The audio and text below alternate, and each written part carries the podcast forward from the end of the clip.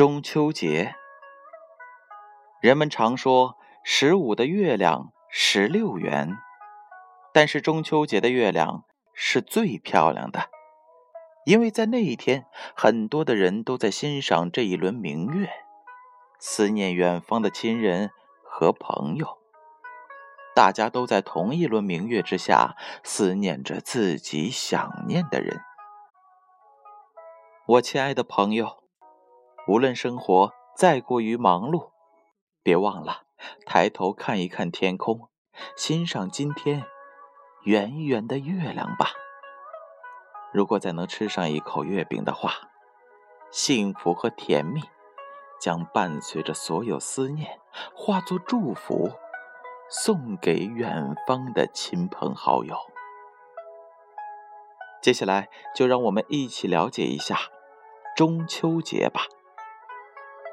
中秋节又称月夕、秋节、仲秋节、八月节、八月会、追月节、玩月节、拜月节、女儿节，或者是团圆节，是流行于中国众多民族与汉字文化圈诸国的传统文化节日，时在农历的八月十五，因其恰值三秋之半，故名。也有些地方将中秋节定在了八月十六。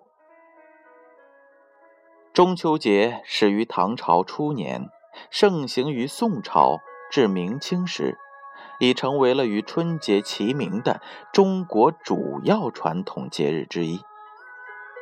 受中华文化的影响，中秋节也是东亚和东南亚一些国家，尤其是当地的华人华侨的。传统节日，自二零零八年起，中秋节被列为了国家法定节假日。二零零六年的五月二十日，国务院将中秋节列入了首批非物质文化遗产名录。中秋节自古便有祭月、赏月、拜月、吃月饼、赏桂花、饮桂花酒。等习俗流传至今，经久不衰。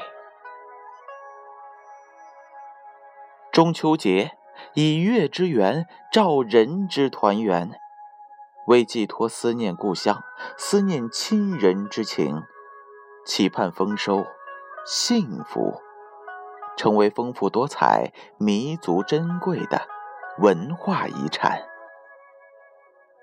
中秋节与端午节、春节、清明节并称为中国的四大传统节日。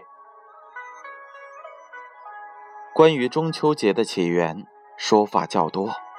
中秋一词最早见于《周礼》，《礼记月令》上说：“仲秋之月，养衰老，行迷周饮食。”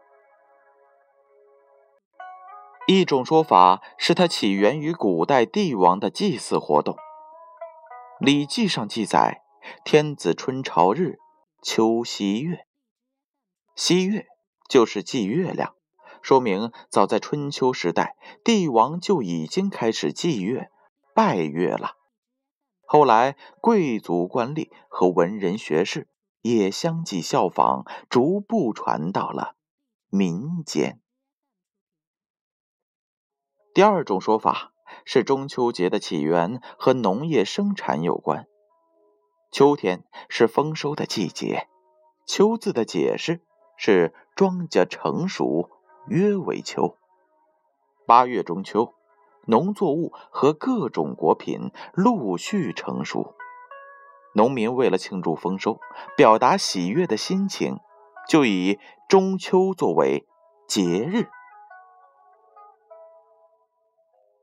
中秋就是秋天中间的意思。农历的八月是秋季中间的一个月，十五日又是这个月中间的一天，所以中秋节可能是古人秋报遗传下来的习俗。接下来呀，建勋叔叔给大家讲一个和月亮相关的传说。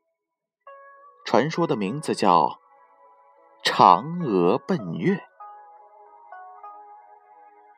远古时候，天上有十个太阳同时出现，晒得庄稼枯死，民不聊生。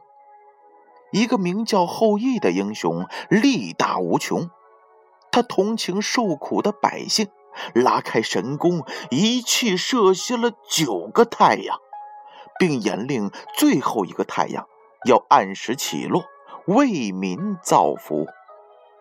后羿的妻子名叫嫦娥，后羿除了传艺狩猎之外，终日和妻子在一起。不少志士。慕名前来投师学艺，心术不正的彭蒙也混了进来。有一天，后羿到昆仑山访友求道，向王母求得一包不死之药。据说，这药服下去之后，既能够升天，又能够成仙。然而，后羿舍不得撇下妻子，暂时把这不死之药。给了嫦娥珍藏，嫦娥将药藏进了梳妆台的百宝箱里。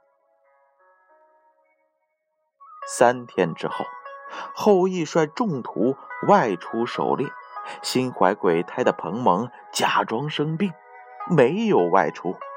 待后羿率众人走后不久，彭蒙便持剑闯入了后院的宅内。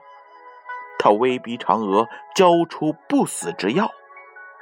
嫦娥知道自己不是彭蒙的对手，在危急之下，她转身打开百宝匣，拿出不死之药，一口吞了下去。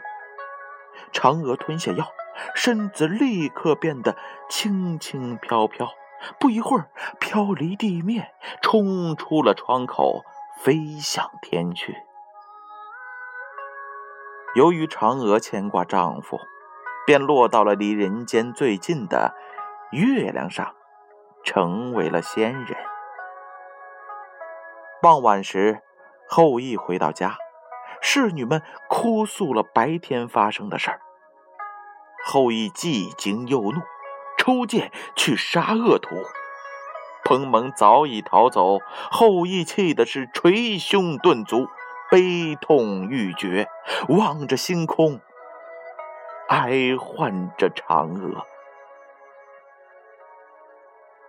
这时，他发现天上的月亮格外的皎洁明媚，而且有个晃动的身影，酷似嫦娥。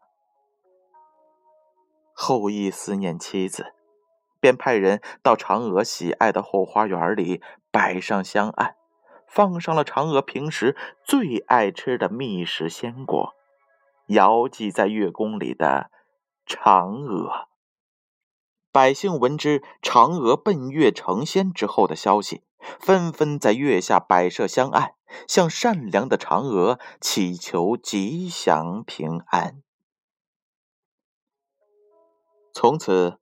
中秋节拜月的风俗便在民间传颂开来。